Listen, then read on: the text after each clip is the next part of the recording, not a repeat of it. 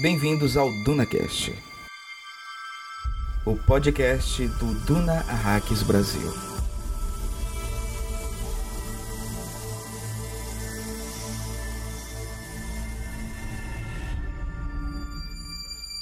Há em todas as coisas um padrão que faz parte de nosso universo.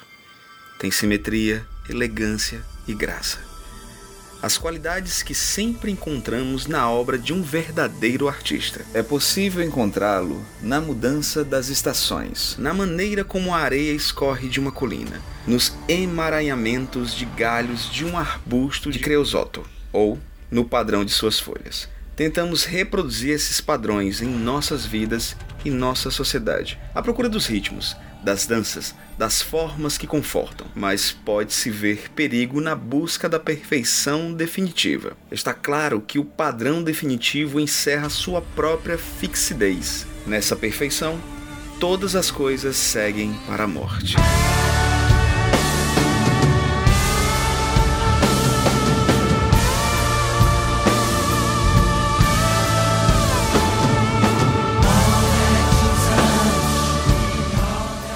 Dia, boa tarde, boa noite, Fremen. Aqui quem fala é Bruno Burff e a busca da perfeição definitiva é perigosa. Padrão definitivo encerra sua própria fixidez. Saudações, Fremen! Bem-vindos a Hacks e bem-vindos ao DunaCast. O DunaCast, que vai ser o podcast que irá analisar detalhadamente os 48 capítulos do livro Duna e suas 680 páginas. Isso mesmo, você vai fazer sua leitura pessoal e depois vem aqui conferir todos os detalhes, curiosidades ou mesmo para tirar suas dúvidas. Tati Bruno, hoje nós vamos ter rodeio em Arax. É isso aí, cara Naive. Depois de detectar, depois de vermos o que aconteceu com os Harkonnen depois dos dois anos do caso Arrak, é hora de voltarmos aos protagonistas da história. Vamos ver o que aconteceu com o e Lady Jessica também em meio aos prêmios. Mas antes, vamos para a Secretaria da Princesa Irene.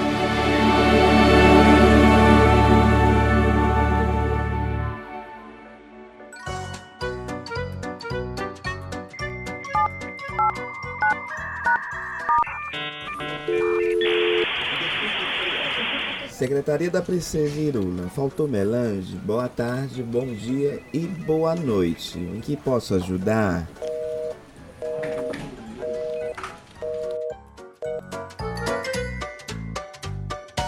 Meu caro Naib, companheiro de escritório aqui na Secretaria da Princesa Irulan, 2022 chegou.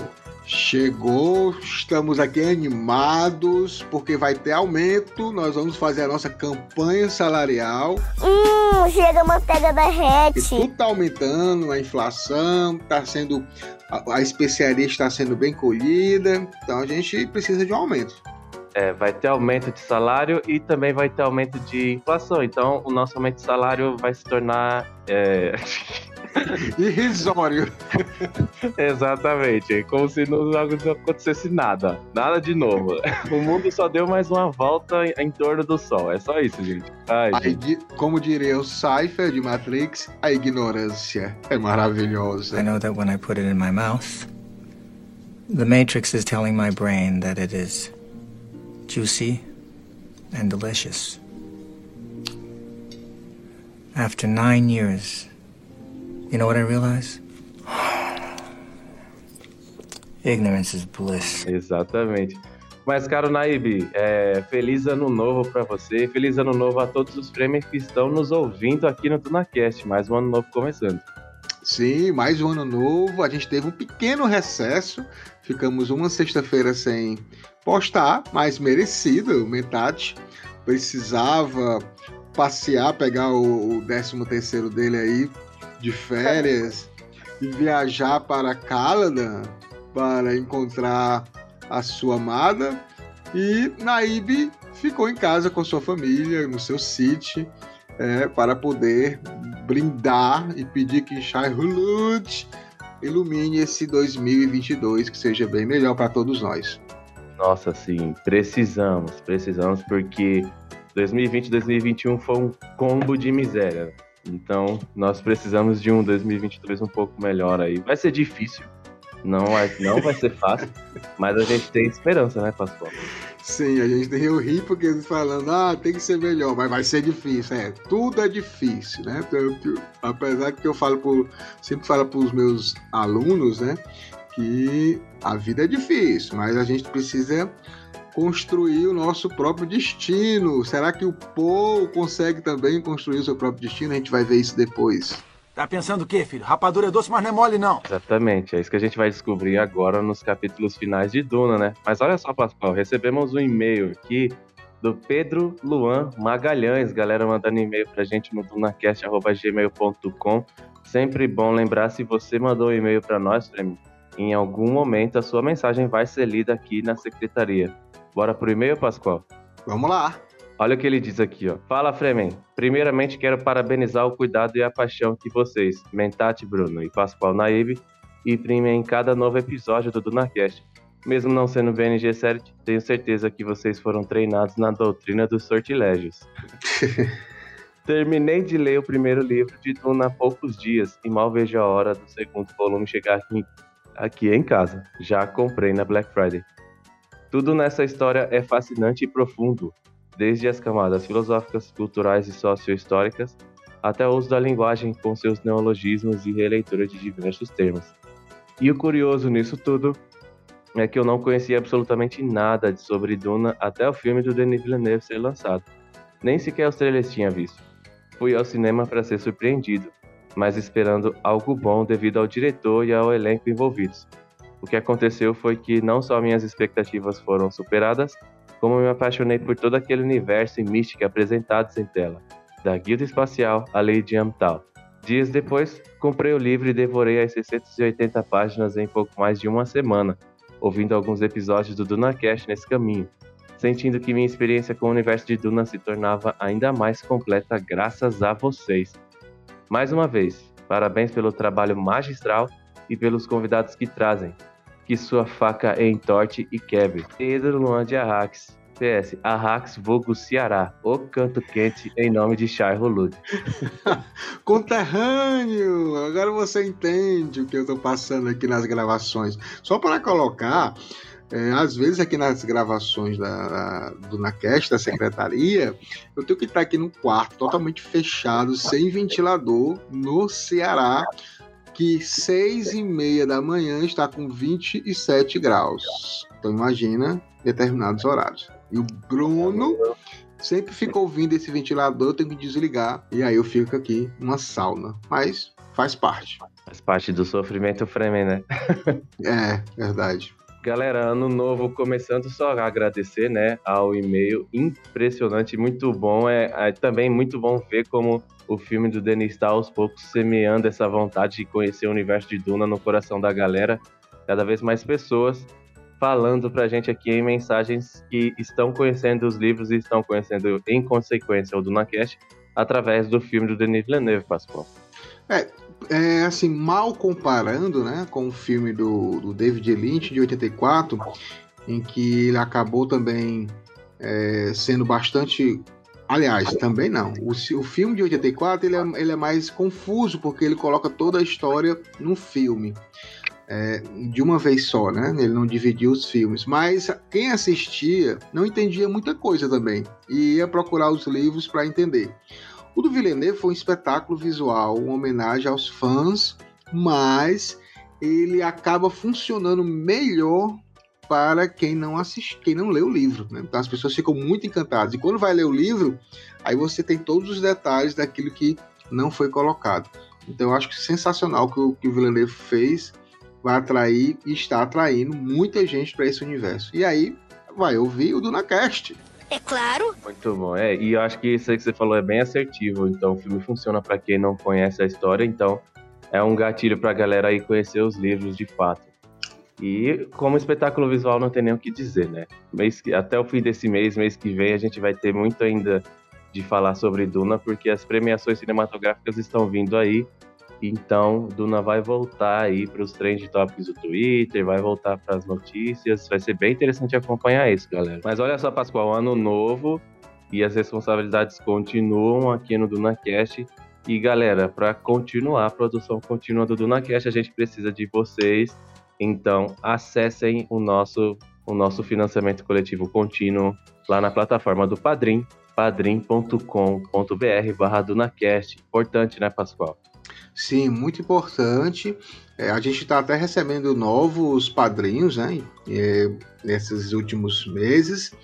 E, mas a gente quer atingir a meta, né? Esse ano é um objetivo do DunaCast conseguirmos pelo menos a, a meta básica para podermos pagar edição, equipamentos e se conseguirmos bater essa meta, a gente pode criar outros projetos. Tudo depende também do apoio dos frame, é importante que a gente para a gente continuar esse trabalho. Exatamente. A gente tem aí até o fim de fevereiro, começo de março, vamos finalizar o livro 1 da saga Duna. Então a gente ainda vai decidir certinho como é que vai ser para Messias de Duna e os outros projetos, como o Duna Verso, que é um podcast é, em que a gente aborda o universo de Duna de modo geral. Então, tem muita coisa aí, muito projeto, também mais vídeos no canal do Duna Hacks Brasil. Então, galera, apoie a gente lá no Padrinho do Duna Cash.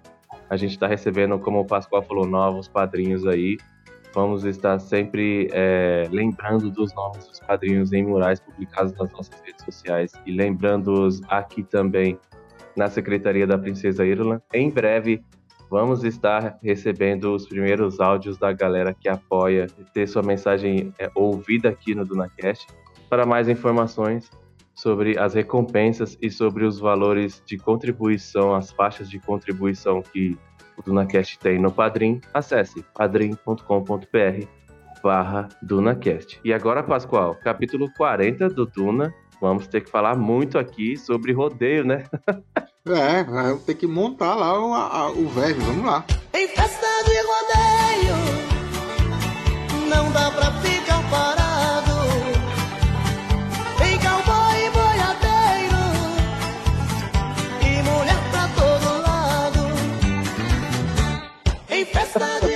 É isso aí, galera. Chega de trabalho por hoje.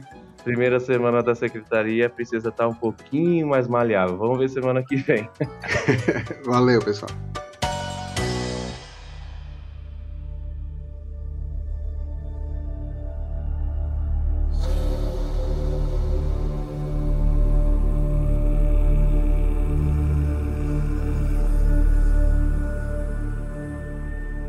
Pascoal Naive, como eu falei na abertura do episódio de hoje, a gente acompanhou nos dois capítulos anteriores como estão os Harkonnen depois dos dois anos do caso Arrax. E agora estamos de volta ao planeta Duna, de volta aos Fremen, para saber o que acontece com Poe e Jessica.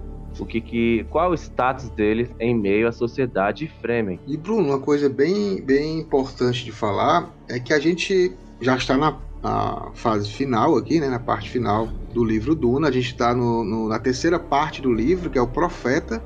O Profeta começa com dois capítulos dos Harkonnen, né? coisa que, o, que a gente não, não tinha visto é, nos outros, né? nem no, no, no Duna, nem no Muad'Dib.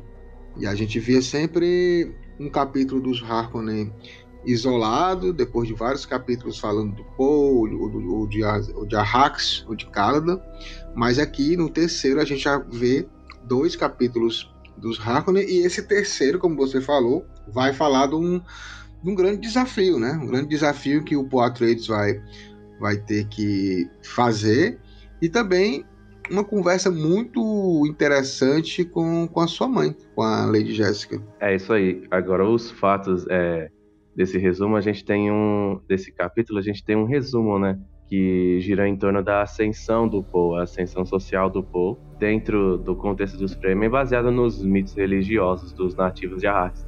E a Jéssica, a Jéssica agora está sob as responsabilidades de ser a nova reverenda madre dos Fremen. Além do fato super importante de ela, enfim, ter dado luz a Alia, a irmãzinha do Polo Santa Alia da faca. Então, muita coisa aconteceu aos protagonistas, né, Pascoal? Sim, e a gente vê que a, essa nova posição da, da Jéssica, a Jéssica gosta, né? Ela tem essa necessidade de ter uma posição de destaque, porque ela se acha e ela, e ela realmente é isso tudo. Né? Ela foi até a gente até brinca que ela foi muito subestimada na escola dela da, das Bene Gesserit. Mas é interessante ver esse novo posto da, da Jéssica em que ela age do, da mesma forma, ela faz tipo uma mini escola Bene Gesserit das Sayadinas Framing para ser, servi-la, né? E aí ela fala que no, o Paul ele vai falando que ela mandou várias das suas Sayadinas para fazer perguntas, eram Sayadinas espiãs, mano. não era só Sayadinas. Não uhum. era só, ela mandava a pessoa para se infiltrar, para saber o que é que o Paul estava aprontando nos sítios. A Lady Jessica tá é, meio que implementando pequenas mudanças, né, em meio à sua cadeia de comando religioso ali e isso, essa atribuição nova de espiãs é muito do treinamento PNG 7 dela. Ela tá passando para Saiyajins. Sim, e aí também tem, tem a questão de que é, ela perdeu o controle do Paul, né? Sim, a vida dela é dedicada ao Paul de formar um, o, o jovem para ser o Kwisatz Haderach, o Duque formava ele para ser o, o Mentat, o Duque Mentat, mas a partir do momento que o Paul começa a ter outras habilidades que ela não consegue ainda compreender, meio que ela ainda não aceita essa independência do Paul, ela não aceita ainda o, a esposa, no caso, não seria esposa, mas a, o, o, amor né, do, do Paul, o amor do deserto, a Ciaia de Paul Kashani. Então tem muitas coisas que ela ainda está tentando é, entender e controlar. Isso que você falou é importante, porque o romance do Paul e Shani agora está consolidado, né? A Sihaya dele, e a gente já tinha visto que tinha ocorrido, né? Essa, essa, esse elo fechado no fim, né? Do capítulo 37, com, do Ritual da Água da Vida, e agora se confirma Paul e Shani unidos em um casal aí, um casal que, óbvio, não agrada a Lady Jessica, né? Lady Jessica não, não gosta nem um pouco desse casal.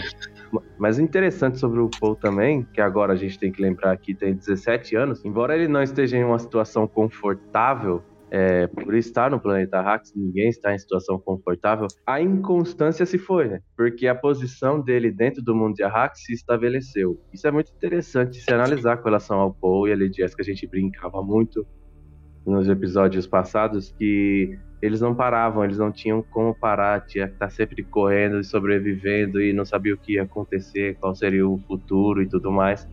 Agora, depois é, que esses dois anos se passaram, a gente vai desenvolver nos capítulos posteriores como esses dois anos se discorreram, os acontecimentos belicosos, né, dos embates entre os Fremen e os Harkonnen depois desse passado esse período aí, a gente tem uma situação em que não há mais uma mudança constante do que está acontecendo, pelo menos no que concerne a posição do Paul dentro do mundo de Arrakis, né? Então, isso faz com que as preocupações do Poe Atreides se concentrem em pontos claros e plenamente detectáveis, né? Eu estou falando da mente do Poe, que é algo que a gente vai falar daqui a pouco, né? Mas é interessante ver essa mudança de status do Poitras dentro do contexto do mundo de Duna, né, Pascoal?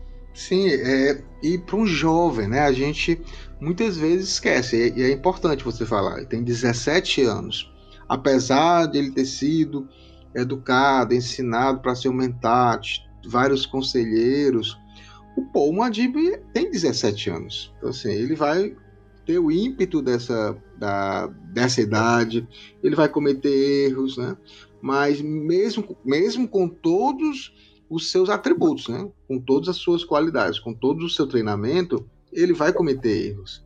Mas é importante isso, porque ele já tem um respeito, a gente vai ler aqui no decorrer do capítulo, mas ele já tem um respeito de vários naibes do, do, lá do, de Arrax, né? que mandam. Além seus, do Stilgar, né? Além do Stilgar, que mandam é, seus filhos para serem treinados né, na doutrina dos sortilégios, então isso já se espalhou em vários sítios, as pessoas acabam vendo que isso realmente dá algum tipo de resultado, dá tanto resultado, Bruno, que a gente faz só um parêntese com a, com a Shani, que a Shani é um personagem que eu acho muito bonito, muito lindo e, e independente, né?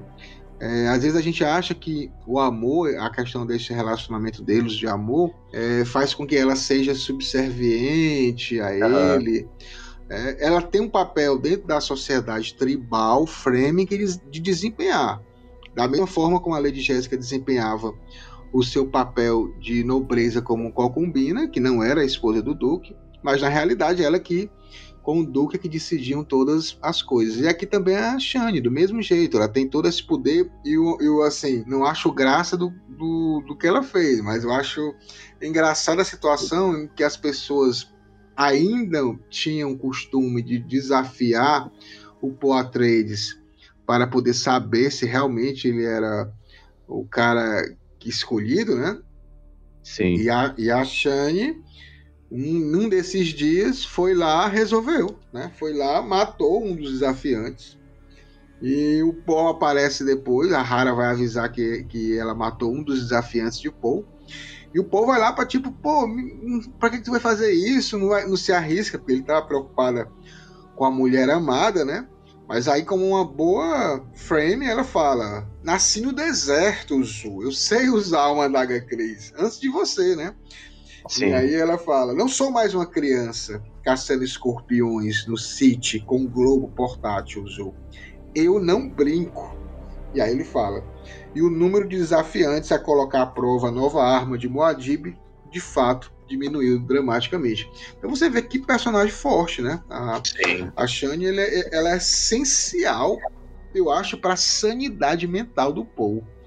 Eu acho que se não fosse ela, o Paul seria um cara descontrolado e muito pior com relação a, a seus ideais. Porque a gente começa a ver uma certa.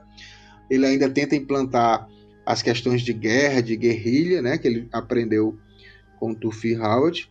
Mas ela, eu acho que é esse freio. E agora ele, tem, ele é pai, né? Então é mais uma responsabilidade. Aos 17 anos, não façam isso, viu, jovens que estão ouvindo a gente no DunaCast.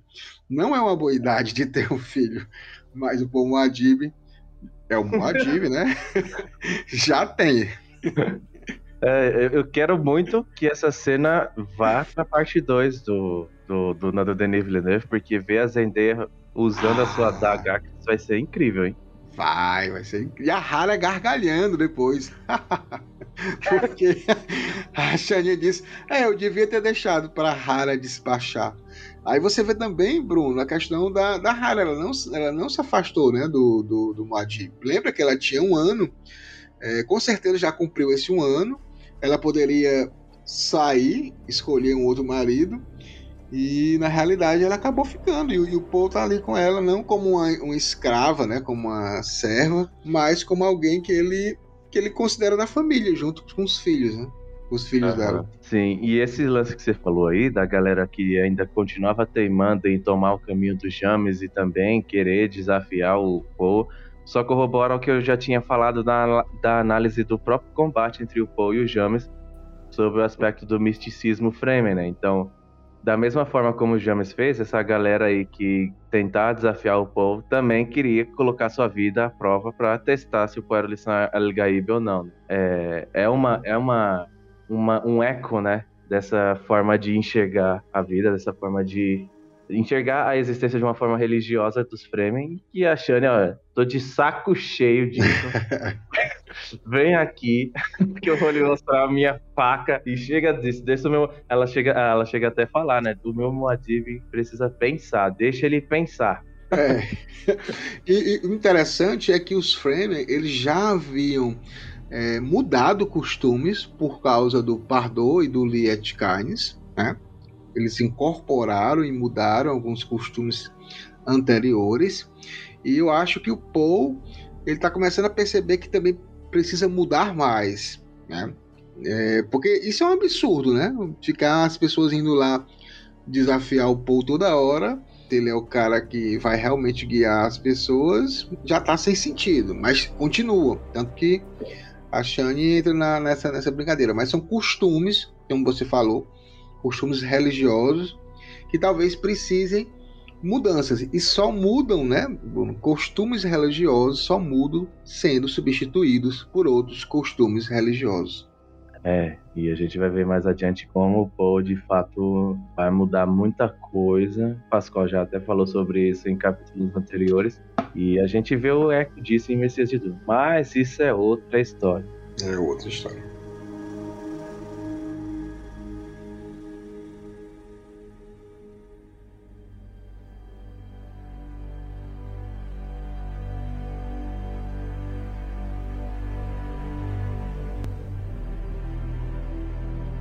Como eu comecei a falar, Naib, nesse capítulo, é, o Paul agora tem as suas preocupações, os seus pensamentos concentrados é, em no que interessa, não só na necessidade imediata de sobreviver, que era o que marcou o livro 2, o tomo 2 de Duna, né? Que é o, o livro de Muad'Dib. Então, de certa forma, essa situação ela diminui as turbulências, as, as turbulências psicológicas e dá ao Muad'Dib a chance de pensar, a chance de se aprofundar nas suas habilidades psíquicas. Né? E aí o que acontece? Isso dá para nós, leitores, novas características narrativas da presciência. O Frank Herbert utiliza esse novo momento do Poe Atreides, do Poe Muad'Dib, para nos dar novos aspectos da presciência características até então não descritas no livro. Então, olha só o trecho, o, o Paul começa a falar e aí ele dá um pouco desses novos aspectos da presciência pra gente. Olha o que ele fala aqui. Agora, passado, futuro e presente fundiam-se, sem distinção. Era uma espécie de fadiga visual, que ele sabia de vir da necessidade constante de manter o futuro presciente como uma espécie de memória que, por si só, era uma coisa que pertencia intrinsecamente ao passado. Como a gente falou na, lá na análise do capítulo 22, aquele capítulo monstruoso de três horas com eu, Pascoal e o Fred aqui, grande capítulo 22, a gente falou que todos nós, eu, você, o Pascoal, todos nós possuímos as habilidades das BNG Series, as habilidades psíquicas, e só que em escala bem menor e menos discutida em larga escala, pois as tradições que formam as sociedades que a gente tem na Terra hoje não se pautam acidentalmente, tal como ocorre no mundo futuro, no mundo futurista de Duna. Mas há um modo simples de explicar esse trecho do povo.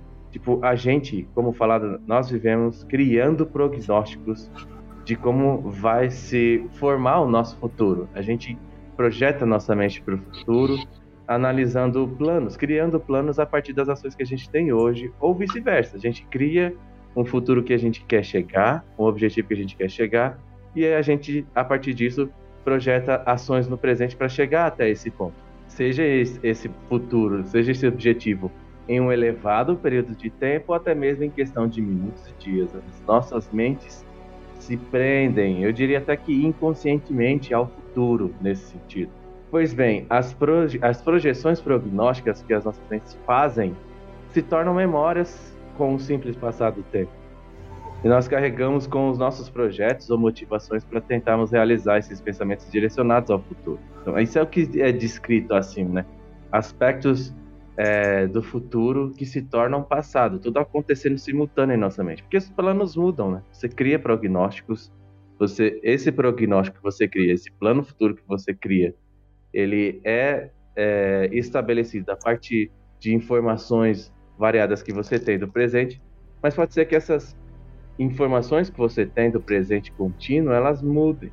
Então, o prognóstico que você criou anteriormente vai mudar. E aí, mudando, ele já se tornou uma memória, já se tornou um aspecto do passado. Dessa maneira do Paul digerir a presciência ainda não havia sido descrita no livro, mas além da inconstância do seu estado de ter desaparecido, o Paul está dois anos mais maduro. Isso é outra coisa muito importante se analisar aqui. A mente do Paul se desenvolveu mais dois anos, naturalmente falando, do cérebro dele.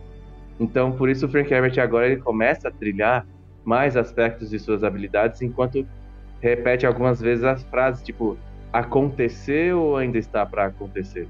E aí ele faz essa característica de interpretação de texto para colocar o futuro como um aspecto do passado, algo que a mente humana naturalmente já faz. Isso é muito interessante. É muito interessante e a gente pode é, comparar com os navegadores da guilda, né? Em que sentido? É, os navegadores da guilda, obviamente, não têm é, a visão presciente que o Paul né, tem. Né? Eles não têm esse nível de, de, de presciência. Como você falou, todos podem ter. Todos têm. Até a um curto prazo, uma certa, um certo prognóstico de, de futuro. Né? Os navegadores eles acabam sendo é, seres prescientes que sempre escolhem um caminho seguro, rotineiro. Né? Então eles acabam sendo vítimas de uma estagnação, porque eles sempre escolhem somente o que é seguro. Sim. E essa armadilha pode acontecer também com, com um presciente como o Paul. A gente está vendo que ele está preso num, numa visão. Né? É, mas como você falou, essa visão ela pode mudar, né? ela pode se tornar passado. Né? Não, não ser mais a, a, a visão que ele, que ele achava que ia se concretizar. Isso é dito em várias vezes em Duna, quando ele anteriormente, quando ele em algumas das suas visões tinha visto o Duncan Idaho vivo ao lado deles, né? Uhum. E, e, isso não, não ocorreu. Então, é, o grande perigo do presciente é ele escolher esse caminho seguro. Agora, mas qual é o, o, grande problema? Qual é o grande a complexidade que a gente pode colocar para, para o Paul e dizer assim, galera, não é, não é fácil, né? Simplesmente eu, eu, eu estar naquele, na, fazendo aquele quiz de eu apertar um botãozinho e, e, e ir para a próxima fase, né? O Paul, quando ele vê a, as possibilidades de futuro, e até o Frank Herbst compara como, como se fosse uma gase solta, né? assim, um fio, uma coisa bem transparente, e depois ele compara isso como se estivesse no meio de um, de, de um mar, de uma tempestade, em que de repente ele não pode é estar concreto, né? Não é concreto. Então você imagina aí para um, um menino, um adolescente de 17 anos, é, com a esposa e o filho, porque é muito importante colocar as razões pessoais também, né, Bruno? Claro, é, é, é inclusive ela, é ela que cria essa visão do, do Duncan vivo, por exemplo, que o Paul tinha muito afeto pelo Duncan. Então, é o Duncan afeto. não sai da mente dele. Né? Então, tipo, agora ele tem a mulher na vida dele e um filho, as decisões dele vão ser para preservar isso, né? Independente Sim. do que possa acontecer ao redor. Mas lembrando também que muitas coisas que estão acontecendo ao redor é, estão também pressionando o Paul para tomar aquelas escolhas. Não é, não é só ele, né? Não é, não é uma coisa de uma mão só, é de duas mãos, né? Ao mesmo tempo em que ele vai escolhendo, ele é escolhido. A gente já viu isso que que os Fremen tem toda essa questão é, que a gente vai ver mais na frente de vingança, né? É um povo que foi é, escravizado e quer vingança, quer guerra. E ele está no meio desse, desse inconsciente coletivo de vingança, de ódio. Então também não é fácil para ele escapar Sim. disso. É, tem algumas coisas interessantes aí que você trouxe nessa sua fala agora, eu vou é, pincelar aqui. A primeira delas você falou dos pilotos da guilda, que eles têm um padrão básico estabelecido, que eles seguem e estão presos nisso, né? Isso. E, e isso vai de encontro direto ao que a Princesa Irlanda desenvolve no excerto desse capítulo, né? que ela fala isso. que, tipo, a busca perigosa pela perfeição definitiva. Está claro, tipo, que ela fala que há em todas as coisas um padrão que faz parte do nosso universo. Tem simetria, elegância, tem graça, qualidades que sempre encontramos na obra de um verdadeiro artista. A gente está nesse momento vivendo isso, porque a passagem do ano é isso. A gente tem um período isso. de quatro fases da lua, que formam as quatro semanas do mês. Cada fase dessas dura sete dias. O dia é o período que a Terra gira em torno de si mesma. E aí o ano é o período que a Terra gira em torno do Sol. E esse padrão se repete, ou seja, é uma simetria, é um processo que tem elegância e graça, que faz parte da natureza. Só que é possível encontrar, é, impossível encontrar isso na mudança das estações, como a gente já falou aqui e tudo mais. A maneira como a areia escorre de uma colina, que essas coisas da natureza que fazem parte de um sistema. E aí a gente tenta reproduzir isso, né, como a Princesa Irlanda fala, nas nossas vidas e sociedade, a procura de ritmo, mas só que é perigoso, né? porque é, o ser humano ele tenta de novo aquele erro que a gente vive falando aqui da busca pela perfeição, busca pela padronização. Né? E aí ela fala, né? Ela fecha falando que está claro que o padrão definitivo encerra a sua própria fixidez. Nessa perfeição, todas as coisas seguem para a morte. Né? a única coisa perfeita é o cadáver, né? porque ele se Ah, encontra em um ponto definitivo que não vai mais mudar. Então, a única coisa perfeita que existe é a morte. Em vida, todas as coisas vão ter, vão passar por mudanças, devem passar por mudanças, né, Pascoal? A perfeição leva à morte. É uma. uma... Para você chegar a essa conclusão, e o Frank Herbert chegando a essa, essa conclusão, é, acaba que acertando em cheio em muitos dogmas nossos, né? Dogmas até cristãos, né? Sim. De você ou, ou ao morrer ir para um céu perfeito, né? E aí, qual é, É, o é. sentido de ir para um local que todo mundo é perfeito? Como é que você evolui diante, diante, diante disso? E, e é interessante, né? Porque aí, será que é só isso mesmo? Será que o destino do ser humano é, é uma, é uma perfeição completa? Existe isso? Isso é, não faz- detalhe, né? Porque, tipo, é, o- a noção de perfeição dada por seres que nunca Nu- conheceram Nunca foi. Exatamente. Perfeito. É isso mesmo. Fica complicado. Aí é, é o que o, o Jean Baudrillard fala em simulacros e simulação, em Matrix, que é a repetição, né? É, é- é apenas um, um- simulacro da verdade. Ninguém- Todos nós só fazemos é, achar o que deveria ser sem nunca ter conhecido aquilo. É. E um outro ponto interessante aqui, só como curiosidade, né, a diferença que eu trouxe sobre é, a nossa sociedade, a sociedade atual, ela não tema, não se pautar em uma ciência da mente. Tipo, n- o nosso conhecimento sobre os aspectos da mente humana, a neurociência, a psicologia, ainda tem muito a ser trilhado para caracterizar exatamente o que é o cérebro humano. Imagina hoje as ciências que giram em torno de analisar a mente humana eu vou explicar isso em uma cena de um filme muito famoso de ficção científica que é o Interestelar. Na cena em que. O Pascoal vai gostar dessa descrição agora. Na cena em que eles entram no buraco de minhoca, o Cooper, que é o piloto da nave, ele tenta controlar a nave enquanto eles estão passando pelo buraco de minhoca para chegar até a alta galáxia. E aí o companheiro dele, o copiloto, fala: "É, Não adianta tentar fazer nada aqui, a gente tem controle, a gente só pode observar e registrar. Então eles não conseguem caracterizar e dominar o buraco de minhoca, então eles só conseguem observar e registrar. Então a ciência hoje, em torno da análise da mente humana, ela funciona dessa forma. Ou seja, caracterizar de fato o que é a consciência humana ainda é um desafio para a neurociência, por exemplo.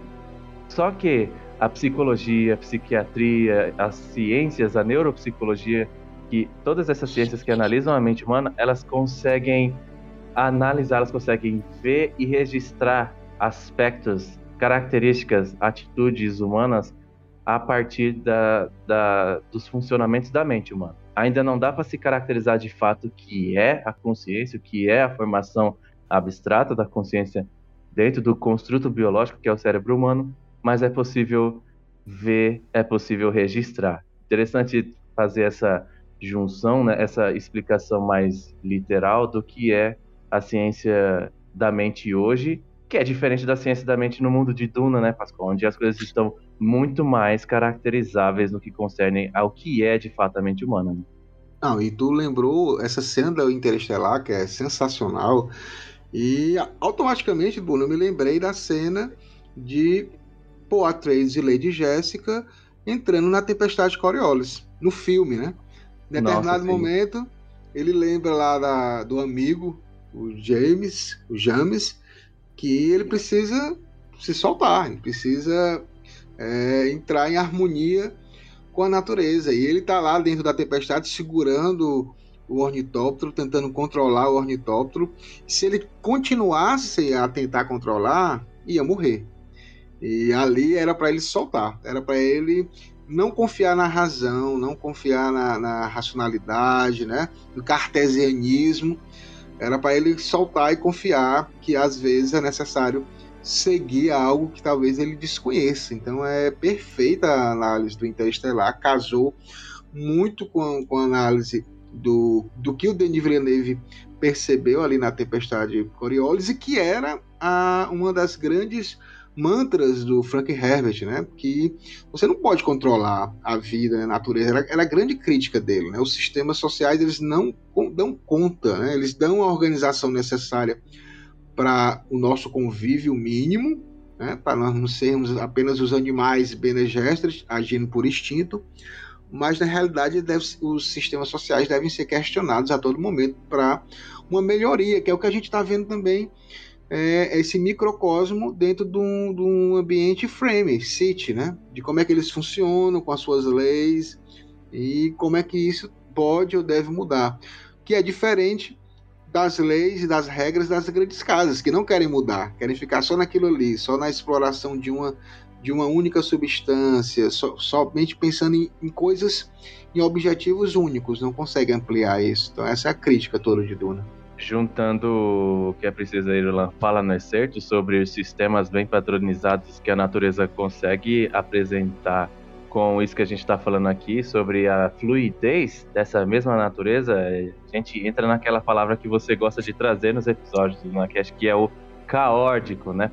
É verdade. É, tem que ter essa junção do caos com a ordem. É, faz parte, é como a gente fala, ah, não, a, a, nós temos sombras, né? É, dentro da nossa, da nossa essência, não somos só pessoas puras.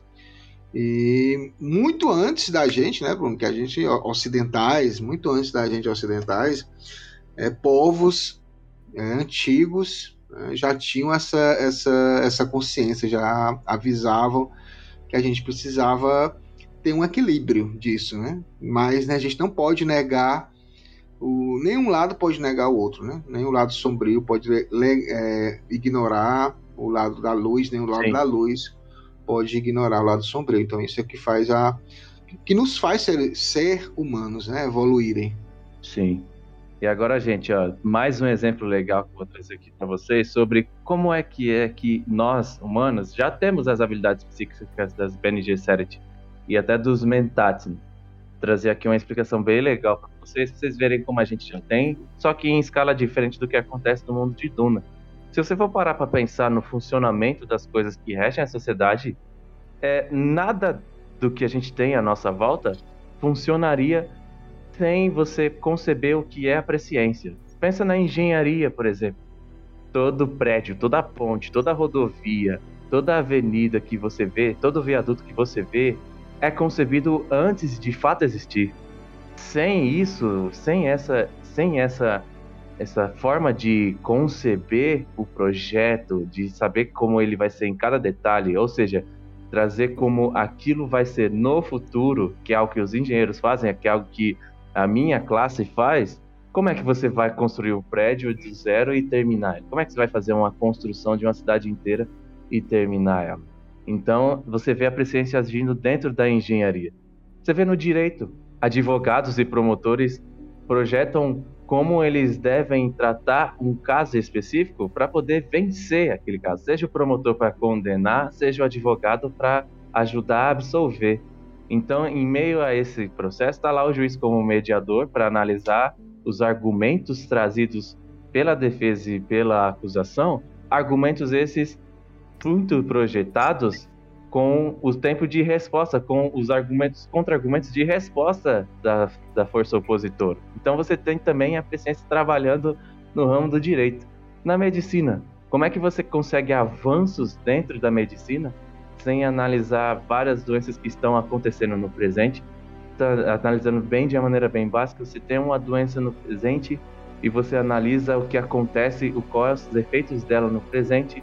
Então você projeta o que poderia ser feito para que ela deixasse de ter efeito no futuro, ou seja, no, ou, ou, mesmo em, em, questões de avanço na cirurgia ou e tudo mais. Então, tudo isso passa pelo véu da presciência, de você analisar como seria no futuro e a partir disso criar planos no presente para poder a, a, a, é, conseguir desenvolvimentos suficientes dentro da medicina também. Então, Pascoal, a presciência está em todo canto a gente só muitas vezes não detecta como ela faz parte das nossas vidas, ela rege as nossas vidas. Não é só uma coisa boba que a gente tem no nosso cérebro e que faz a gente é, agir no nosso dia a dia. Ela é muito maior. Sim, ótima, ótima análise. E a gente pode até pegando esse gancho aí sobre coisas futuras, né, do que, é que a gente poderia planejar, é, finalizando esse nosso assunto aqui das habilidades do psíquicas do Paul, a gente pode falar que teve uma conversa muito interessante dele com, com a Lady Jéssica, é, porque assim, você pode falar tudo da Lady Jéssica, né? Que ela, é, que ela quer poder, que ela pensa muito nela, que ela e pensa muito no filho dela, ela quer o melhor para os filhos. Mas a Lady Jéssica, ela nunca é, usou as suas habilidades ou as Bene Gesserit usaram as suas ladainhas proféticas é, como forma de mudar uma religião. Né? O que as Bene Gesserit fazem é plantar determinadas é, aproveitar o que já tinha da religiosidade daquele planeta, daquele povo, uhum. e, e, a partir dali elas colocam as suas. É, vamos dizer que são as suas armadilhas, né? As suas, o seu cavalo de Troia. Sim. Né? De ladainha profética, para poder, caso alguma irmã Bene vá para esse planeta por algum motivo, ela usar aquela é igual, igual como fosse um programa de computador, né? Ele entra naquela falhazinha e faz parte, as pessoas acabam aceitando é, as irmãs Bene como aconteceu com Jéssica aqui com os Frame. Ela foi tipo, percebendo qual era é, a forma, o ritual deles e foi percebendo o que é que tinha sido absorvido pela, pela, pela cultura Frame do que tinha sido feito pelas missionárias. Só que o Paul é diferente. Ela critica o Paul, né? E ela tem uma das frases que ela fala aqui, que é uma das mais importantes, é atual, viu, Bruno? Muito atual. Que ela fala, a, a Jéssica dando uma reprimenda no Paul.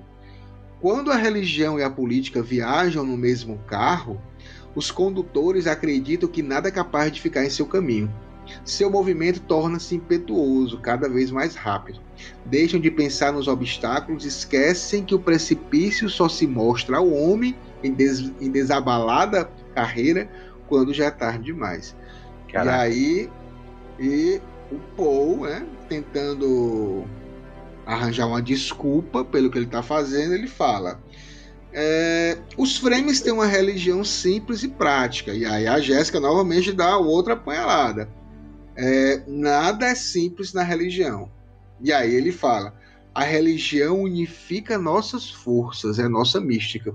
Então aqui o, o Poe a toda hora está é, arranjando desculpas para para a Lady Jéssica. Ele já está condenando a forma que ele está fazendo, porque na realidade ele fala aqui e ela diz que ele já está sendo chamado de ele com letra maiúscula, né? É. Tipo como se fosse um deus já, um já está sendo endeusado. I am Usul, Paul Muad'Dib. Our shared enemy, the Harkonnens, are once again in control of Arrakis. Stilgar, your leader, has asked me and my mother to teach you the Weirding Way, to crush the Harkonnens. We must do more than this. We must totally destroy all spice production on Arrakis. The Guild and the entire universe depends on spice. He who can destroy a thing controls a thing. I will take 100 of your warriors and train them. This 100 will train the thousands that remain. When the spice flow stops, all eyes will turn to Arrakis.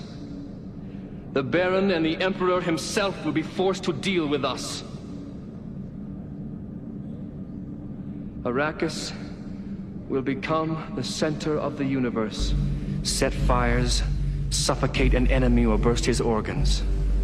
We will kill until no Harkonnen breathes Arakeen air. My name is a killing word. They are ready to fight. Yet in order to lead them, I must conquer the worm, conquer Shai Halud. Esse não era o plano da Jéssica. A Jéssica queria usar os Fremen, mas ficar ali na, naquele meio delas. E o Paul não, tá? tá mudando a forma de pensamento deles. Ele que tá se tornando o cara sagrado ali para toda a, a, cultura frame e tá mudando. Então ela, ela disse: olha, vai dar merda. Tu tá juntando religião com a política.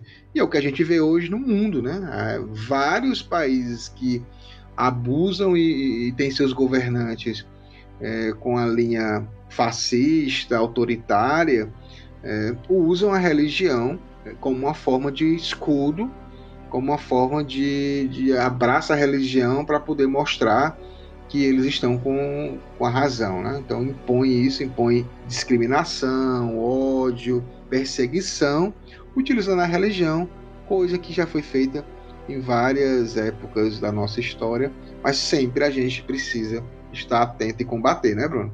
Sim, sim. Lembra do que eu falei em capítulos passados sobre como o aspecto pessoal também influencia é, no, no meio coletivo? Eu estava falando dos James na época, né? Hoje o James tinha o seu jeito explosivo e tudo mais, então ele, ah, eu vou desafiar, cadê o estrangeiro, não sei o quê. Então a gente vai ver conforme os capítulos forem avançando aqui para o final, essa característica que o Pascoal trouxe, que é muito forte do Paul, que é para além da presciência dele, você tem também as características pessoais da personalidade do Paul. Ou seja, uma personalidade que se torna violenta, que se torna mais explosiva, se torna mais imperialista e a gente vai desenvolver isso nos próximos capítulos de uma maneira mais veemente. E agora a gente vê uma, uma, um ponto de virada, de certa forma, na história, porque a Lady Jéssica se coloca é, no ponto de questionar, não é Paul Moadib, ela está questionando o próprio plano dela, porque Paul, é, ser o Kwisatz Haderach foi uma, um plano da Lady Jéssica. E aí agora ela está fazendo é, o que o Paul estava fazendo agora há pouco, que a gente falou, né, sobre o lance do prognóstico de certa forma, ganhar aspectos de se tornar uma projeção que era do futuro, mas agora se torna no passado. Novos aspectos tomam ah, o presente contínuo da Lady Jessica e ela começa a perceber que, opa, coisas que ela não considerou antes começam a acontecer. Então ela começa a condenar o povo. Só que a gente tem que lembrar aqui, né? não é o povo que ela está condenando, ela está condenando o próprio plano dela. E isso vai gerar uma consequência gigante nas ações futuras da própria Lady Jessica. Mas, de novo, isso é outro livro, é. né?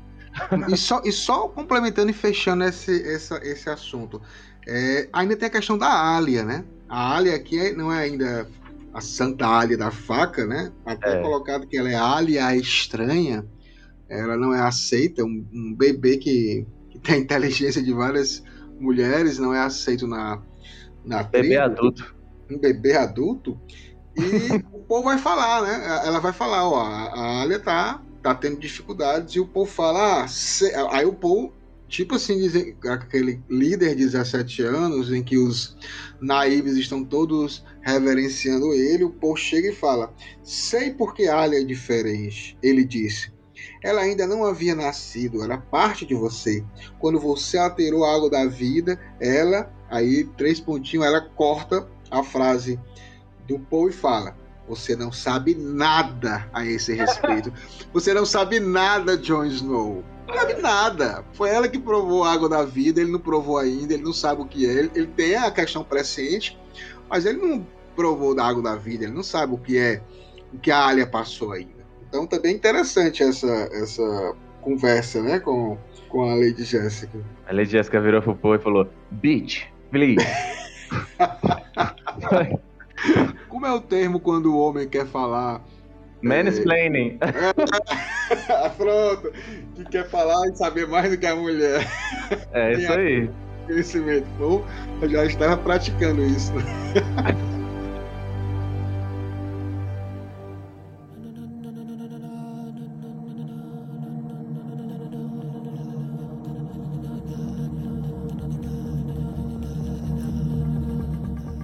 Caro Frame ouvinte do Dunacast, Pascoal falou agora de Jean, falou agora há pouco, né, de Jean Baudrillard, o filósofo francês. Mas olha só, a gente vai trazer aqui de novo o assunto da presença do Paul, porque assim, Paul está se preparando para um verdadeiro teste de fogo. Esse teste vai colocar ele à prova.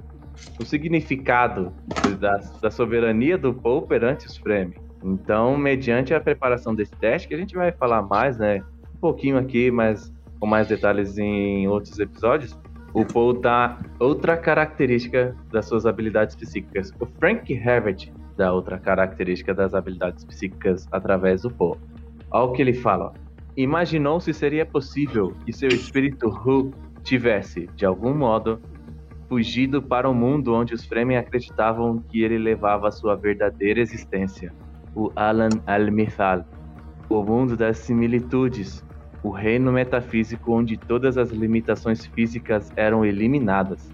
Remover todas as limitações era remover todos os pontos de referência. Eu sou quem sou porque estou aqui, disse ele. Como o Pascoal citou aí, o Jean Baudrillard, filósofo francês, ele tem um famosíssimo livro que aparece em Matrix, Simulacros e Simulação.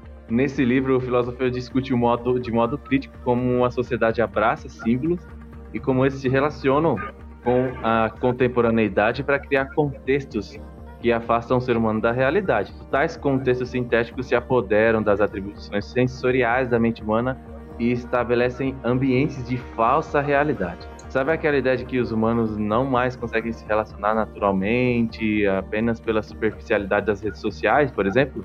É trazer o assunto do simular simulação para a atualidade das redes sociais, das mídias sociais. Sabe aquela ideia de que a alimentação humana está cada vez mais atrelada a produtos industrializados, ou aquela crítica de que seres humanos estão cada vez mais atribuindo valor exacerbado a objetos de cunho materialista e não mais ao intelecto ou à natureza, relação do humano com a natureza propriamente dita. Então, tudo isso e muito mais que eu só raspei a ponta do iceberg faz parte de uma vasta gama de simulacros nos quais nós estamos nos enfiando como humanidade. Mas antes de partir para essa parte crítica, o, o, autor francês, o Jean Baudrillard, ele explica como a mente humana se relaciona com o ambiente à sua volta para criar referências diversas e estabelecer suas interpretações do que é ou não real. Sem essas referências espaciais, a mente humana ela acaba se tornando fisiologicamente incapaz de dizer o que é realidade. Então, nesse trecho do Poa Trades que eu citei, o Poe faz exatamente o exercício de se imaginar fora, além das referências e limitações do ambiente em torno de si, para questionar se nessa situação ele é capaz de saber o que é ou não real. É um exercício mental. Quando ele termina esse exercício, ele abre os olhos e chega à conclusão de caráter construtivista de que, um, de que o indivíduo é o que é por conta do contexto que o cerca, por conta de como a mente desse indivíduo se relaciona com os pontos de referência espaciais que consegue detectar e interpretar. E mais do que isso, trazendo algo que o Pascoal trouxe aqui, as relações pessoais que o indivíduo tem também vão nortear a maneira como ele exerce essa sua seu, seu sistema de funcionamento mental para estabelecer o que é real, o que não é, o que é importante, o que não é. Então, o ambiente, as pessoas que ele ama, as pessoas que ele odeia, tudo isso vai nortear as construções mentais, além de tudo que a gente já falou sobre memória, é, no, nos capítulos em que a gente já discutiu sobre a mente humana. Tudo isso vai nortear como ele percebe o passado, como ele percebe, percebe o presente, como ele percebe o futuro, como ele percebe a sua realidade a, e a sua irrealidade. Cara, é impressionante. O Pascoal trouxe aqui o Jean Baudrillard. Já tava com plano de trazer ele aqui também. Não foi combinado, gente. Mas Sincronicidade. Olha Sincronicidade. É muito bom, né, Pascoal? Mas é isso. E aí, Pascoal, o Paul tá se preparando aí. Essa preparação não é só física, é mental, reflexiva. Porque assim, o que ele tem que cumprir, o dever que ele tem que cumprir é complicadíssimo. Gente, os Fremen, eles não são brincadeira o teste deles não é um Enem, não é, sei lá, um passo-repassa, não. É simplesmente montar e guiar um verme da areia. Simples assim. Com 12 anos de idade. Então, então imagina a situação, um rito de passagem deles é, na tribo é com 12 anos, você simplesmente montar um verme de 400 metros, que é o menor né? Caraca, que é colocada por. Assim, é, é, de, uma, de uma situação.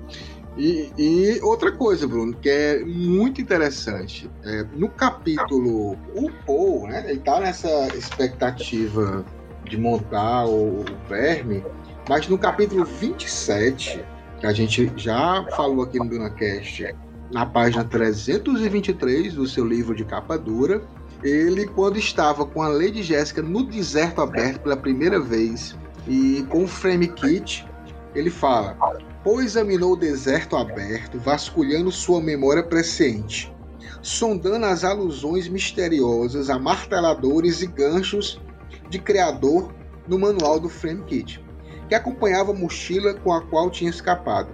Achou estranho que só sentisse um pavor penetrante ao pensar nos vermes. Então, ele já estava, Bruno, sem saber, já no futuro, né? Porque ele viu ali o, o, o frame kit, ele viu lá o martelador, ele viu os ganchos e aí ele começou a se tocar que aquilo ali teria uma outra função, porque lá eles não sabiam qual era a função disso. A função do frame kit era só para eles se protegerem lá na areia e tudo mais, mas eles não tinham a menor ideia do que para que funcionava gancho, frame kit. E o que a gente vai ver agora, né? Sim.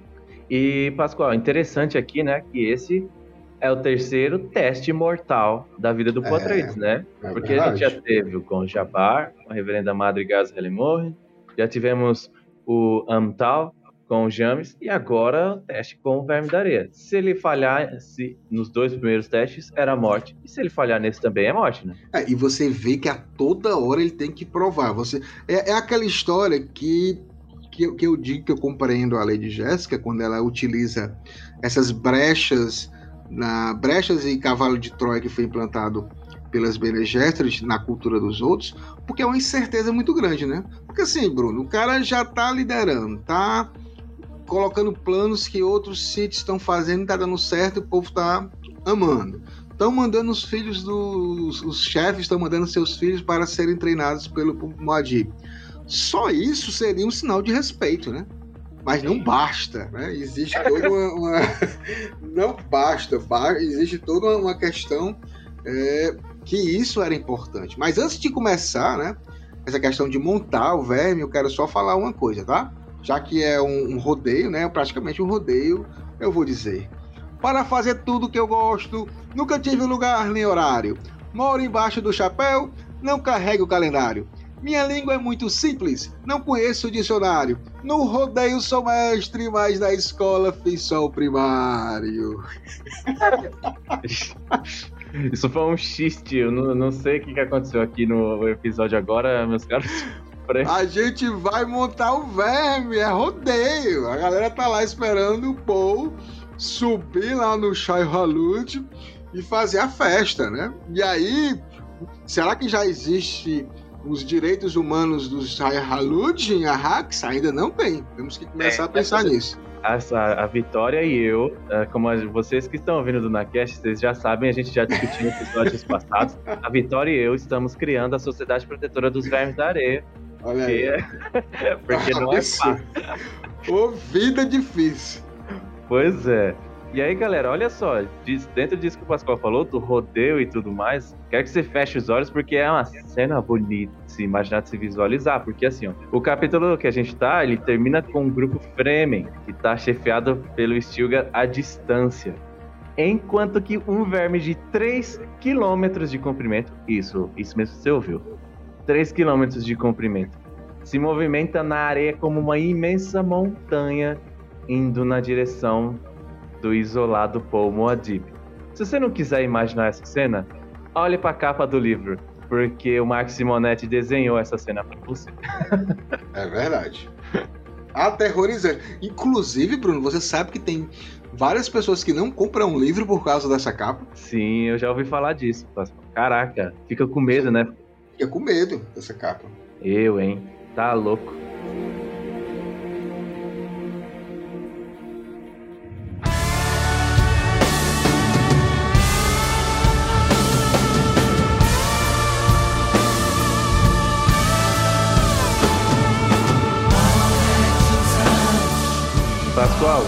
Acho que começamos o ano muito bem, hein? Que episódio! Ah, tá muito legal. A conversa tá ótima. E a gente vai agora falar alguns pontos finais interessantes para começar o ano de 2022 com muita energia e vibração. É isso aí. As minhas considerações finais desse capítulo é que o Frank Herbert ele vai desenvolver esse teste durante dois ou três capítulos e isso me deixou muito puto. Porque é como se fosse aquele episódio de Dragon Ball Z, sabe? Que tá chegando no ápice e aí fica pra próxima, fica pra amanhã e fica pra depois. É assim que o Frank Herbert desenvolve esse teste. A gente quer saber lá o que vai acontecer. E o Frank Herbert, não, calma aí, cara, Fremen. Espera um pouquinho. então, é, esse é o sentimento que fica ao final desse capítulo. A gente não sabe se o povo vai conseguir, como é que é isso, esse negócio de montar verme. A gente vai ver de fato agora. Eu já expliquei em capítulos passados, mas ver acontecendo narrativamente a gente só vai ver agora, né? Então vai ser muito interessante ver isso acontecer e ver como isso vai impactar na trajetória do Poitrades. Então, galera, sigam o DunaCast nas redes sociais. O DunaCast está em todas as redes sociais. Entrem no canal do Discord do DunaCast que o Pascoal vai chefiar uma, a primeira sessão Pipoca com Melange com Duna de Jodorowsky. A gente vai ver yes. aí o documentário do Jodorowsky. O Pascoal vai falar um pouquinho mais sobre isso agora. Então, entrem nas redes sociais do DunaCast, sigam a gente. Tem aí o Spaces do Twitter que a gente vai querer usar também. Mande mensagem no dunacast.gmail.com, a gente vai adorar ler seu e-mail aqui. E agora eu passo a palavra para o Naib. As minhas considerações ela vai ser um pouquinho mais longa, mas é porque só para pontuar algumas coisas. Essa questão do teste, que o Bruno falou muito bem, é um teste mortal, mais um teste mortal. É, ele é um cavaleiro, né? No final das contas, ele vai ser um cavaleiro e o cavaleiro é sempre um símbolo de triunfo, poder, glória, né?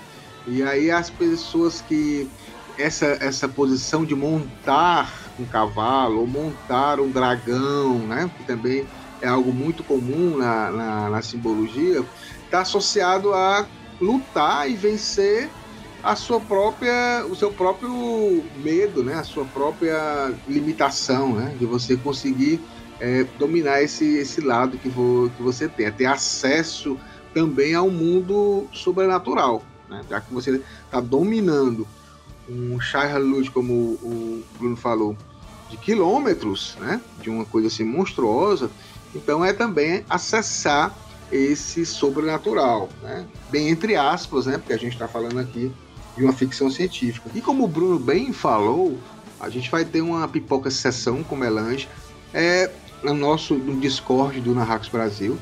Nós temos o Discord do Narrax Brasil e temos o Discord fanbase do DunaCast, tá, pessoal? Então, vocês são convidados a entrar nos dois, porque pode ocorrer algum tipo de atividade tanto em um como em outro, né? Os dois acabam é, se unindo nessa mesma estratégia. Mas há o filme do Jodorowsky, que nunca foi filmado, mas é um documentário sobre isso, é muito interessante, traz muitas coisas é, importantes sobre o universo de Duna e a gente está querendo passar esse filme. Então se cheguem, se acheguem, como a gente fala aqui no Ceará, entre lá no Discord do Narrax Brasil. É só entrar nas nossas redes sociais e vamos assistir juntos e depois conversar um pouco sobre essa versão, essa visão. Se seria realmente o maior filme sobre Duna. Até semana que vem, galera. Até.